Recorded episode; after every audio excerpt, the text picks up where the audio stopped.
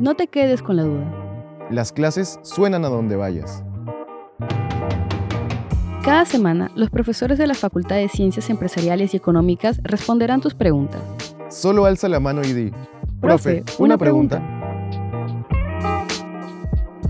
Hoy responde Mariela Ortega, profesora de Negocios Internacionales.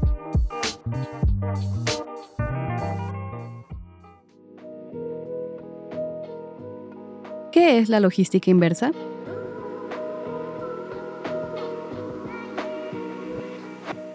La logística inversa es un sistema de procesos para mover productos, piezas o materiales desde el consumidor final o el almacén a través de cualquier etapa de la cadena de suministro. Valga decir, es lo inverso a la logística, que implica el proceso desde la materia prima, la confección o producción del bien y la entrega del producto final al consumidor.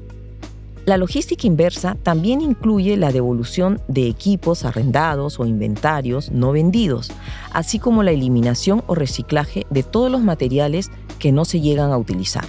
Puede implicar una serie de procesos diferentes dependiendo de la empresa, pero sus dos componentes principales son la gestión de devoluciones y la remanufactura o la renovación. ¿Cómo aporta la logística inversa a la sostenibilidad?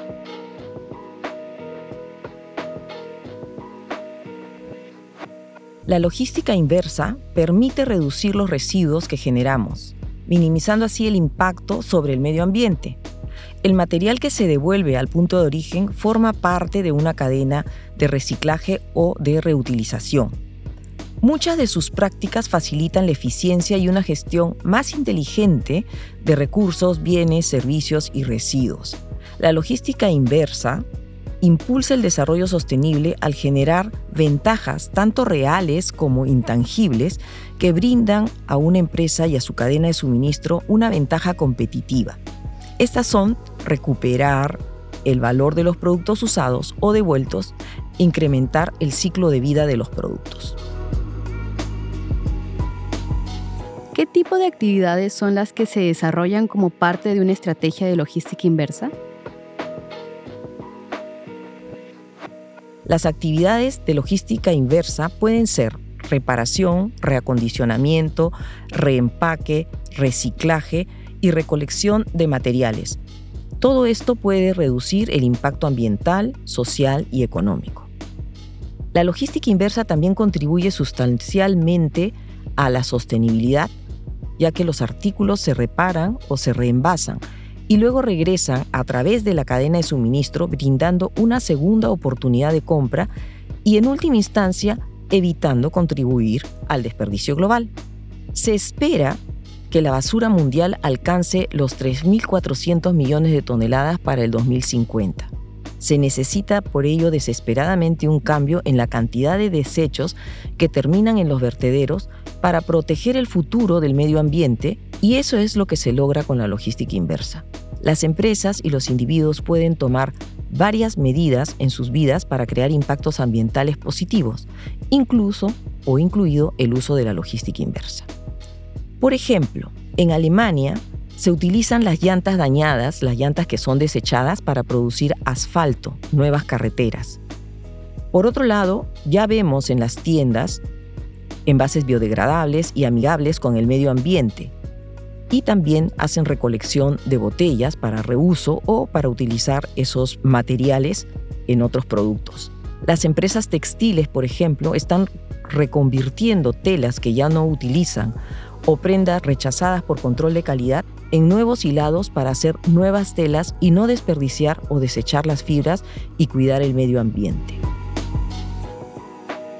¿Y la logística inversa también puede tener un impacto positivo en la rentabilidad de las empresas? Sí.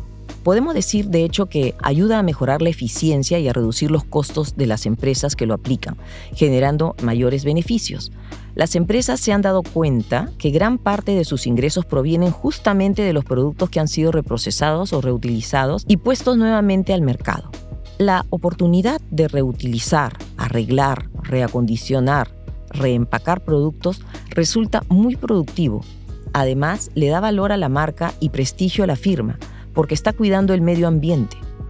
Como punto adicional, hoy hay muchas normas al respecto del cuidado del medio ambiente, y si las empresas no las cumplen, les genera multas o penalidades y hasta rechazo de sus consumidores. Hay que tener en cuenta que hoy en día el ciclo de vida de productos es más corto. Esto genera la necesidad de mayor responsabilidad de los productores ya que se incrementan los desperdicios así como las devoluciones. Entonces, ¿cuáles son los beneficios de tener una estrategia de logística inversa? Hay varias razones. Una, por ejemplo, son razones competitivas. Las empresas creen que un cliente satisfecho es el objetivo más importante y parte de esa satisfacción implica la devolución de productos no deseados o productos que los clientes consideran no satisfacen sus necesidades. Otro punto es eliminar el inventario de los clientes. Las estrategias de la logística inversa también se utilizan para eliminar el inventario del cliente y para que además esto permita al cliente comprar más productos nuevos, lo cual de alguna manera es beneficioso también para la empresa. También hay nuevas leyes. Los requisitos para los vertederos y el impacto ambiental restringen el desecho de residuos peligrosos sin un tratamiento correcto lo que puede implicar millones de reclamos legales y, como mencionamos, multas a las empresas. Recuperar el valor del producto y o recursos es otro de los puntos importantes. Algunas empresas han iniciado los programas de recuperación de recursos y han encontrado sorprendentemente que una porción grande de sus ganancias se deriva de estos.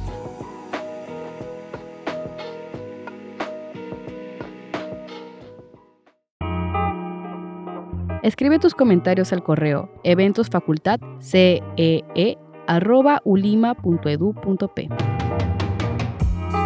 Para escuchar más respuestas a tus preguntas, suscríbete al programa en Spotify, Apple Podcast o la plataforma de podcast que prefieras.